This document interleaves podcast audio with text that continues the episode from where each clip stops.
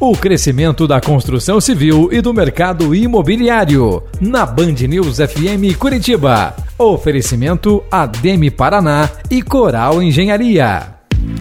Quem compra imóvel na planta precisa tomar alguns cuidados. Antes da compra, é importante fazer uma pesquisa para entender melhor qual é o perfil da construtora que vai celebrar o contrato, como explica o assessor jurídico da ADM Paraná, Ricardo Campelo. Primeiro é buscar um pouco do histórico da construtora. Você tem construtoras que você consegue verificar que elas têm um portfólio, né, que elas já atuam muitos anos no mercado, que tem enfim, diversos empreendimentos que já foram entregues e que aí a pessoa né, tem de saber que é uma construtora que cumpre prazo, né, por exemplo, que entrega os empreendimentos dentro do prazo acertado.